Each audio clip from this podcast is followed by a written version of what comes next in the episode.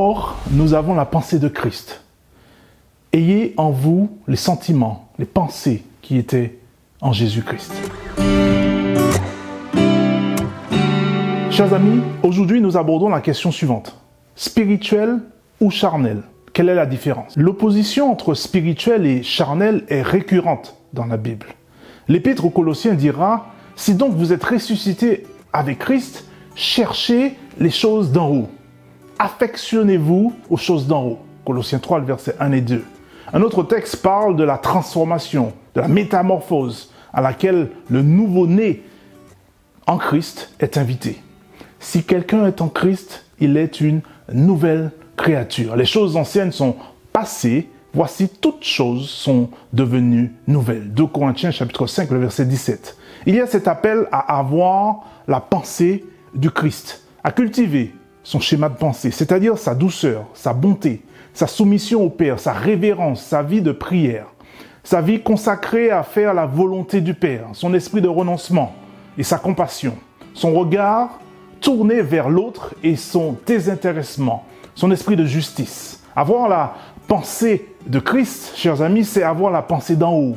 C'est être en quête de ce réveil spirituel voulu, désiré, attendu et espéré.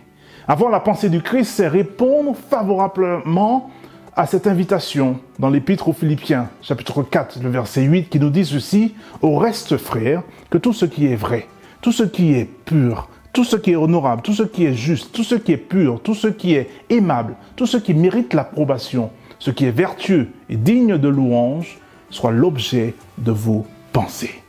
Cet appel à avoir la pensée du Christ, je t'invite à y répondre favorablement dans la prière et dans la consécration. Ainsi, ta prière, ma prière, aujourd'hui pourrait être celle-ci. Seigneur, je souhaite par ta grâce cultiver, nourrir, avoir cette même pensée qui était en ton Fils Jésus. Que mon désir soit de te plaire et d'être une bénédiction pour la société dans laquelle je vis.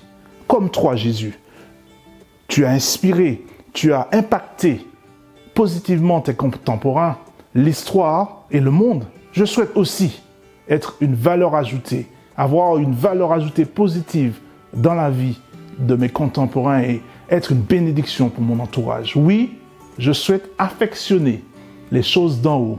Seigneur, je veux faire l'expérience de ce réveil spirituel. Au nom de Jésus. Amen.